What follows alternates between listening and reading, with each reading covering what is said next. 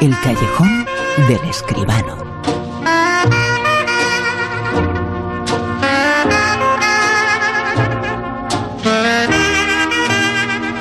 con José Manuel. José Manuel Escribano, muy buenas, ¿qué tal? Hola, buenas noches, Bruno, ¿qué tal? José Manuel, acaba de comenzar el verano, tiempo de ir al cine, tiempo de dedicar unos eh, minutos a ir al cine y se están recuperando porque hay una explosión, hay un revival totalmente de los cines de verano, ¿no? Hombre, sí, sí, en, terrazas, eh, al lado de un río, en un parque, en fin, cada uno donde puede, porque claro, las antiguas instalaciones de los cines de verano, esas yo creo que han desaparecido todas, ¿no? Pero la idea del cine de verano se recupera. Fíjate, aquí en Madrid, en el patio del ayuntamiento, pues ahí han puesto una pantalla, puesto las sillitas y a la cine de verano. Exacto, el cine de siempre, el cine de verano. Eh, por cierto, hablando de cine de siempre, vuelve, vuelve, bueno, vuelve, retorna. Eh, no sé qué decir, mujercitas otra vez. Pues sí, es que realmente no se sabe qué decir.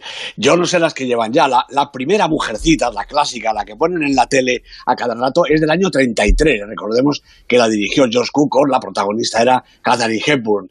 Luego ha habido, por lo menos que yo sepa, seis versiones distintas, algunas incluso para televisión. La más destacada fue la, la penúltima, la anterior a esta, la del año 94, 1994, con Winona Ryder, Susan Sarandon, Kristen Dance, Claire Danes y Christian Bale, la dirigió Gillian Armstrong. Y ahora ya está lista para la postproducción y para el estreno, pues parece ser que en las próximas Navidades, que debe ser lo suyo, la nueva versión, otra de Columbia Pictures, igual que esta del año 94, dirige ahora Greta Gerwig, la directora de Lady Bird, eh, Emma Watson y no Emma Stone, que iba a ser una de las cuatro mujercitas, pero estaba eh, pues atareada con la producción, con la promoción de la favorita. Emma Stone eh, no lo hace, lo hace Emma Watson en el papel de Meg. Elisa Scallen es como eh, hace de Beth. Florence Pugh, la fantástica protagonista de Lady Macbeth, es Amy. Y Cersei Ronan, quizá la actriz joven con más proyección del momento, será Joe, el mismo personaje que hicieron Katherine Hepburn y Winona Ryder. El reparto se completa con Meryl Streep, que me imagino que volverá a ser nominada al Oscar, es la tía Josephine, Laura Dern, la madre de las hermanas March, y Timothy Chalamet, el protagonista de Call Me By Your Name, como Laurie, el amigo íntimo de Joe. También estarán James Norton, Louis Garrel y Chris Cooper, entre otros. Bueno, la, película parece, eso sí, que en esta ocasión tiene un guion un poco diferente, lo ha escrito Greta Gerwig, la directora. Las cuatro hermanas son más mayores, eh, de entrada que en el, en el original. Recordemos que aquellas cuatro tenían entre 16 y 12 años. Estas verdaderamente son un poquito más mayores. Pero también echarán un vistazo a su vida de, de adolescentes. La guerra civil americana, por lo tanto, en esta versión quedará un poquito más lejos y eso quiere decir seguramente que habrá más amor y menos drama. La verdad es que quién sabe y también quién sabe cuántas veces volveremos a ver más a las cuatro hermanas March en la pantalla grande o en la pequeña. La verdad es que, bueno, está fantástico, está muy bien, esto que vuelvan mujercitas, pero nos da idea de cómo algunas de las películas, y suelen ser grandes triunfos en el mundo del cine, eh, las eh, fórmulas se repiten una y otra vez. ¿eh? Pues sí, pues sí. Mira, el, el, el sábado próximo eh, seguramente como para cerrar la, temporada repasaremos el cine que va a venir este verano y yo que ya le he echado un ojo te puedo decir que lo que hay son sobre todo reposiciones. Y los años 90 fueron muy importantes, eh, José Manuel, para el cine, que llegaron algunos eh, títulos históricos. Hombre, pues sí, no es que yo me acuerde mucho, ¿verdad? Porque en los años 90 ya, ya ha llovido, me acuerdo que es cuando arrancaba la aventura de Onda Cero, del turno de noche, en fin, un momento realmente importante. Y de los 90 pues, pues me puedo acordar, por ejemplo, de Pulp Fiction, ¿no? La película que yo creo que eh, colocó a Quentin Tarantino en el panorama mundial absolutamente. Cadena perpetua. Hombre, la lista de Schindler también es de los 90. Eh, pues, eh, no sé, Forrest Gump, otra película realmente importante, es también de los años 90. la vida es bella de Benini, que le valió el Oscar. En fin, bueno, los años 90, como todas las décadas, ¿no? Son siempre cobijo de títulos pues con cierta importancia en la historia del cine, creo yo, ¿no? Eh, fíjate que estoy repasando yo también yo creo que fue uno de los grandes éxitos de la historia del cine. El silencio de los corderos es del año 1991. Es la primera y la única película que ha ganado cinco Oscars, pero los cinco más importantes. Eso es, el, el repóker, claro que sí. Eh, todo ganó actor, actriz, película, dirección y guion. Y guion. Tan importante que es el guion, ¿eh? Eh, hombre, naturalmente que sí. Una de las cosas más trascendentes de una película. Si no hay guion, no hay película. A lo mejor con guion tampoco, pero si no hay guion, desde Exacto. luego cine no hay. Eh, fíjate, ya eran unos grandes eh, actores, eh, Jodie Foster, la protagonista, Anthony Hopkins. Anthony Hopkins. pero cómo no recordar a ambos eh, por esa película, ¿eh? Sí, sí, yo creo que es la, la, la gran película de los dos. Son dos grandes intérpretes. Jodie Foster, además, directora. Hopkins también ha hecho sus finitos en otras eh, eh, cuestiones del cine. Además, es, es un estupendo compositor. Pero como actores, como intérpretes, ese fue su gran momento. Eh, bueno, Silencio de los Corderos, de Jonathan Demme, es una película realmente trascendental. Como lo va a ser eh, también eh, porque nos habla precisamente de ese momento de los años eh, 90, la película de esta noche, la crítica, el comentario de En los 90.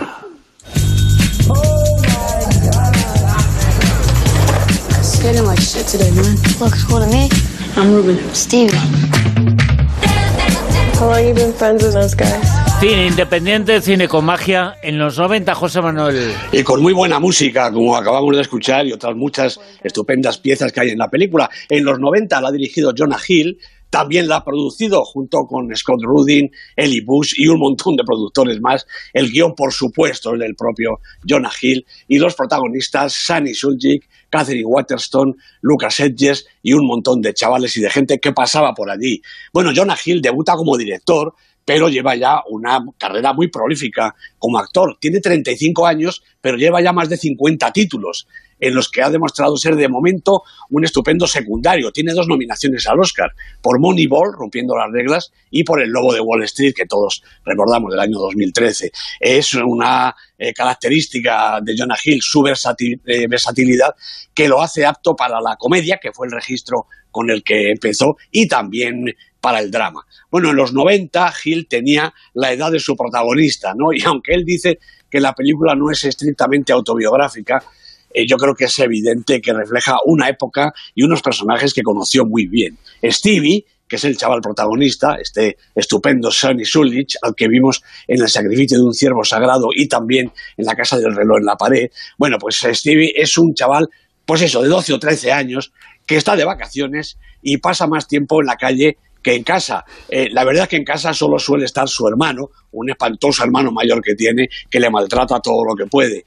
La madre tampoco le hace mucho caso y de su padre nunca más se supo desde hace años. Así que Stevie disfruta de cierta libertad que lo lleva de un lado para otro a lomos de su skate, el patinete. Eh, la verdad es que es un poco infantil y él tampoco es un experto. Por eso envidia la destreza y todo lo demás de una pandilla de chicos más mayores que descubre en la Motor Avenue Skate Shop, el establecimiento favorito de los skaters de Palms, su barrio. Bueno, poco a poco se va pegando al grupo hasta que lo admiten con cierta guasa y conmiseración como uno más. Se agencia un monopatín más profesional y comienza una etapa de iniciación que incluye, faltaría más, todos los placeres y también los peligros de la vida casi adulta, o por decirlo mejor, de la adolescencia plena a la que Stevie está llegando. Jonah Hill le ha puesto todo el cariño a la historia, pero también un estupendo estilo desenfadado y preciso a la vez que hace que sus intérpretes se muevan en su elemento, tanto los más expertos, el entorno inmediato de Stevie, como los otros chavales, patinadores avezados, pero actores ocasionales, lo de la pandilla, los otros amigos y conocidos de las calles y también las chicas que se acercan fascinadas por las habilidades con los skates y con lo que pueden intuir. Claro que no es la primera película que vemos acerca del despertar a la vida desde la niñez o la pubertad. Kids, por ejemplo, o la excelente Lady Bird, que es el referente más cercano, aunque femenino. Tampoco hace falta insistir en que la metáfora de los progresos de Stevie con su patín trasluce sus avances hacia la madurez. Yo no creo que la intención de Jonah Hill sea pontificar ni dárselas de original. Ha rodado en 16 milímetros, con un formato cuadrado y en escenarios naturales, pero es porque es lo que él entendió que su historia necesitaba. Su cámara simplemente ha puesto ante el espectador un pedazo de vida de unas calles de Los Ángeles en un barrio que difícilmente saldrá en las revistas. Y por sus rincones, sus casas, sus tiendas y sus parques late un grupo de personas, unos críos a los que rescata del anonimato y los enseña con una mirada delicada que parece inocente, pero que revela experiencia, intención y pulso cinematográfico. En los 90 es una joyita, una pequeña fiesta para la vista y el oído del espectador.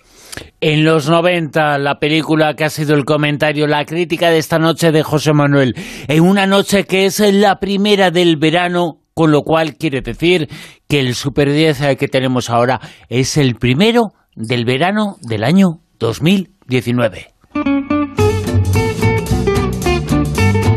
Y nos sitúa en el puesto número 10. Pues cayendo desde el puesto 6 en su segunda semana, X-Men Fénix Oscura, la película de Simon Kimber con James McAvoy, Michael Fassbender, Jennifer Lawrence y todos los mutantes que están por allí pululando por la película. El otro día hablábamos, no, el otro día, hace tan solo unos instantes de Mujercitas, en la séptima, Sí. la octava, de X-Men llevan unas cuantas, ¿eh? Pues unas cuantas, ahora ya es como la segunda generación y yo creo que van a venir unas cuantas más porque este negocio desde luego da réditos. En el 9, Men in Black International, otra que tal, es el cuarto Men in Black, es un estreno en la lista, la ha dirigido Gary Gray. Los protagonistas son Chris Hemsworth y Tessa Thompson, que la verdad no hacen olvidar a Will Smith y Tommy Lee Jones, los protagonistas de los míticos Hombres de Negro, Men in Black. En el 8, Pues otro estreno, La Biblioteca de los Libros Rechazados, sube desde el 15, entra en la lista la película de Remy Besançon con el fantástico Fabrice Lucchini, acompañado por Camille Coté en primera semana en la lista, como digo. 7, Pues también primera semana para una deliciosa película de animación. Dilly Lee en París, la ha dirigido Michel Ocelot y realmente es recomendable para todos los niños entre 7 y 97 años. 6, Aladdin, la película de Guy Ritchie, ha caído un puestecito en su cuarta semana. Will Smith, a pesar de que es el mago de la lámpara, no lo ha podido impedir. 5, Película de la semana, una película descomunal en muchos aspectos. Largo viaje hacia la noche, la película de Big Gun con protagonistas como Wei Tang y Yue Wang, que supongo que no se dirá así, espero que la comunidad china nos perdone. Una película realmente especial. a todos los chinos que nos están escuchando que nos escriban y que nos digan cómo se pronuncian. Efectivamente, por favor. Puesto número 4, Bueno, pues aquí están los Vengadores en Game, de a los hermanos Russo, Anthony y Joe Russo, con Robert Downey Jr., con Scarlett Johansson, ocho semanas en la lista, repite posición, como todas estas primeras que no hay quien las mueva. 3, Los hermanos Sisters, seis semanas en el Super 10, la película de Jacques Audiard con John C. Reilly, Joaquín Phoenix, un western verdaderamente especial. y en el puesto número 2, batiendo todos los récords, Todos los récords, 37 semanas lleva aquí Cold War, la película de Pavel Pavlikovsky, una película realmente importantísima. Está ya en muy poquitos cines. Si alguien no la ha visto, por favor que acuda corriendo porque le debe quedar muy poquito. ¿eh? y en el puesto número 1, una película también muy grande. Pues muy grande y lleva 13 semanas en todo lo alto Pedro Almodóvar con Dolor y Gloria, la película de este año, desde luego, del cine español. Antonio Banderas, Penélope Cruz, un montón de actores y actrices españoles realmente extraordinarios. Una película fenomenal. 13 semanas, nada más y nada menos que 13 semanas en el puesto número 1 del Super 10, la nueva obra Dolor y Gloria de Pedro Almodóvar. José Manuel Esquivano, nos escuchamos en 7 días. Pues efectivamente, eso haremos. Un abrazo, Bruno.